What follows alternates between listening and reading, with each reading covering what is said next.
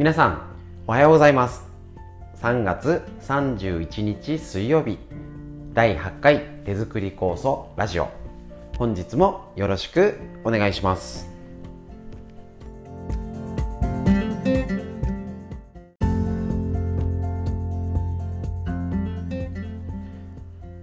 はい手作り酵素ラジオ始まりました。えー、なんだかあったかいですね。本当に。なんか寒の戻りもあんまりなくもう春を越えて初夏みたいな陽気になっております。手作り酵素。えっ、ー、と皆様いろいろお使いでしょうか。また今日もね特集で酵素について取り上げていきたいと思います。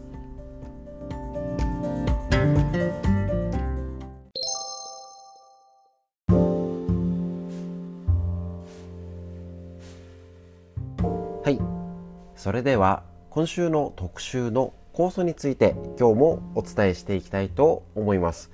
昨日はですね鍵と鍵穴の関係だったり温度のことですねお話ししました。ね必ず体を温めないといけないよっていうのを言うとああなかなかできずになんてねぐさりって思ってる方もいると思うんですけれどもやっぱり体を温める。で特になんかね冬の寒い時にねああ温めなきゃっていうのとなんかここにあったかくなってきてしかものぼせるように上が暖かいとついついついつい忘れてしまいますので是非ね体を温めることで、あのー、冷えてるからっていうだけじゃなくて循環巡りを良くするって上でも必ず温めて酵素が働く条件を作りましょう。で今日ですね酵素について、えーと、お話しする内容としましたらまあまあ代表的な酵素をちょっと紹介しようかなと思います。例えば胃で消化する消化酵素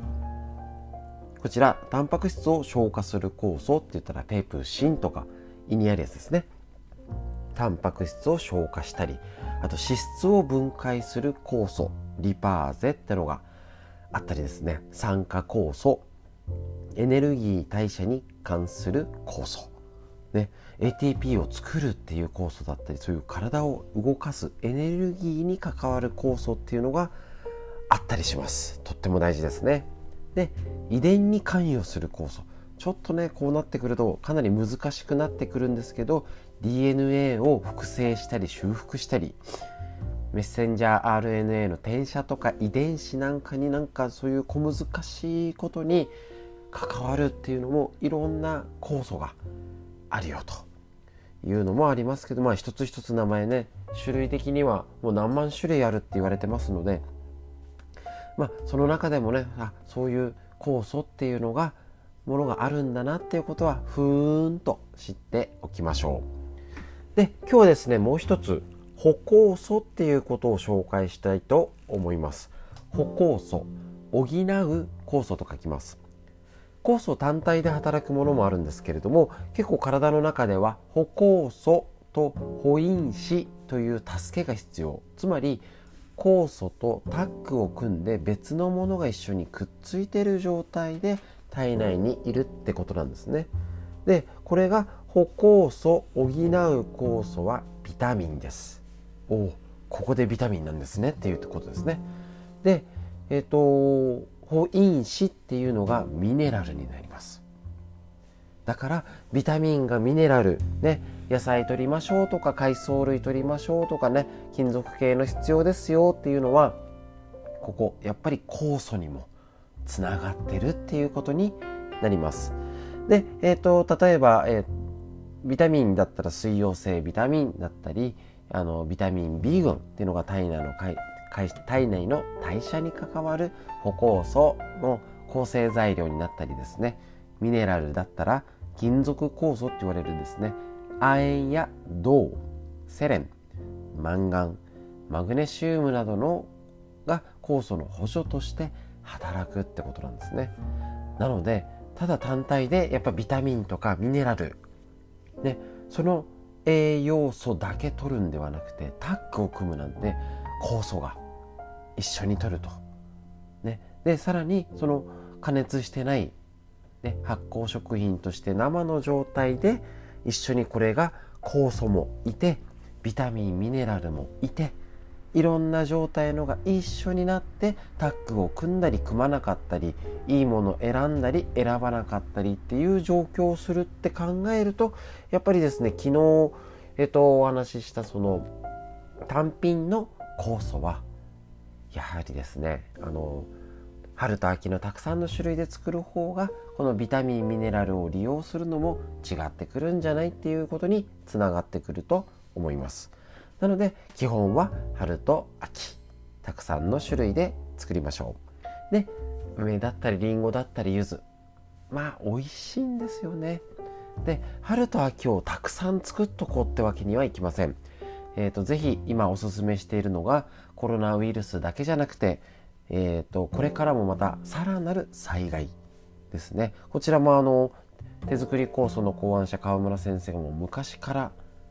ずっと言ってることです。酵素をなるべく余分に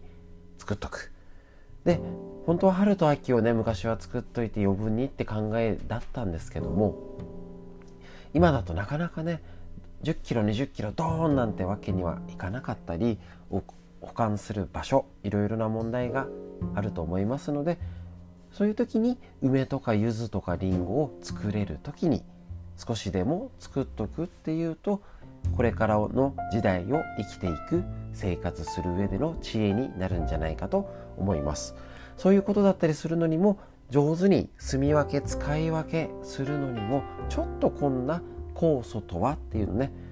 小難しそうなんですけれどもねこの歩行素とかの急に聞いてもわかんねなんだろうと思うんですけどあこれあれなんですよ。言い忘れてました。歩行素っていうのは昔流行ったコエンザイムってやつです。ねなんか若返り効果とかって人気出たやつですね。なのであそうなんだ。必ずなんかね勉強するとあこれってこういうことだったのねってのにつながってきますのでちょっとね今週こういう特集ってことで酵素お話ししておりますのでふーんって感じでちょっと耳で聞いておいて頭の片隅にでもちらっと覚えておきましょう。今日は酵素について以上です。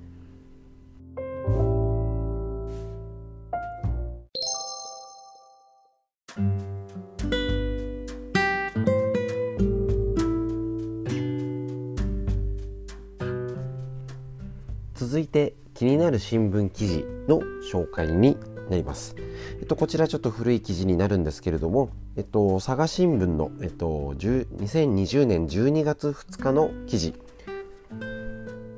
肥大前立腺の組織を蒸発。多くの中高年男性、ね、ご主人とかね、えっと、おじいちゃんですね。男性を悩ませるのが前立腺肥大症です。膀胱の下にある前立腺が年齢とともに大きくなり尿道を圧迫してさまざまな排尿障害を引き起こします。以前は前立腺を電気メスで切除する手術が主流でしたが薬物療法など治療の選択肢が広がりました。中でも進化が目覚ましいのが強力なレーザーで肥大した前立腺の組織を蒸発させる手法だということです。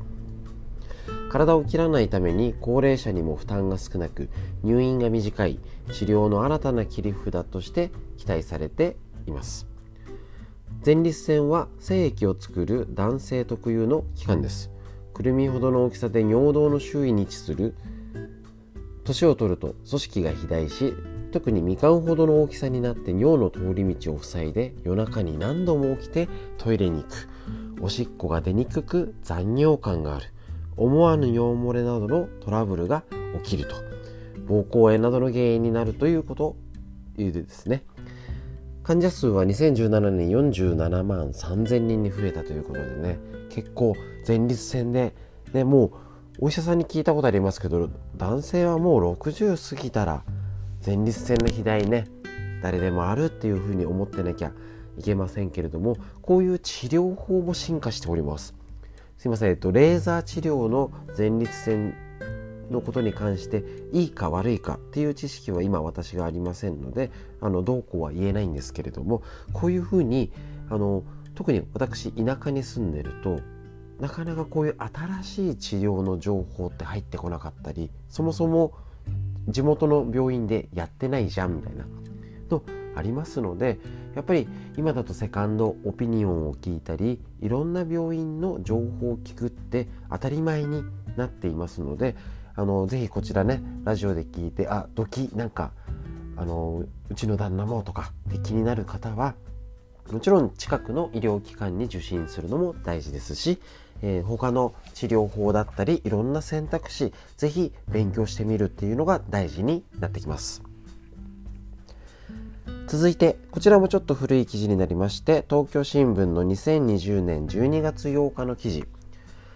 痛風のもと巣ごもりでさらに増加。高尿酸血症ご用心。痛風のもとになる生活習慣病で成人男性の5人に1人はかかっているとされる高尿酸血症。新型コロナウイルス感染拡大に伴う在宅勤務や自粛生活で発症や悪化が懸念されている。また高齢者などと同様コロナ感染時に死亡のリスクを高める要因との報告もある。尿酸値が高めの人は生活習慣の改善に取り組むこと。患者はこれに加えて治療を続けることが大切だということです。もう今尿酸値が高いかどうかは血液検査ですぐ分かることになりますけれども尿酸値が高めと指摘されたらまずアルコールの過剰摂取に注意。プリン体の多い食べ物を取りすぎない。もちろんこれビールだけじゃなくていろいろイカとかでしたっけ？いろいろありますよね。腹8分目適正体重を心がける。水分を十分にとる。運動特に有酸素運動を心がける。とっても大事ですね。やっぱり生活を変える運動するとっても大事になってきます。でやっぱりコロナ感染時のリスクの懸念。この辺が関わってくる。えっと国立感染症研究所では、えっと、516人を対象に疫学調査の中間報告で慢性肺疾患や糖尿病と並び重症化の要因の一つである可能性を占めたというのがこちら高尿酸血症、えっとえっと、重症化や死亡と基礎疾患との関係を分析した結果を発表。高齢と慢性腎臓病に加え高尿酸血症が死亡のリスク要因に含まれるということですのでぜひぜひこちら高尿酸血症にご注意ということになりますのでもちろん痛風だけじゃなくてコロナの、えーと、合併症2次えっと、悪くなるね重症化死亡のリスクにも関わってきますのでぜひぜひこちらね日頃の注意。家族で理解して皆さんで気をつけていきましょう。新聞記事の紹介は以上になります。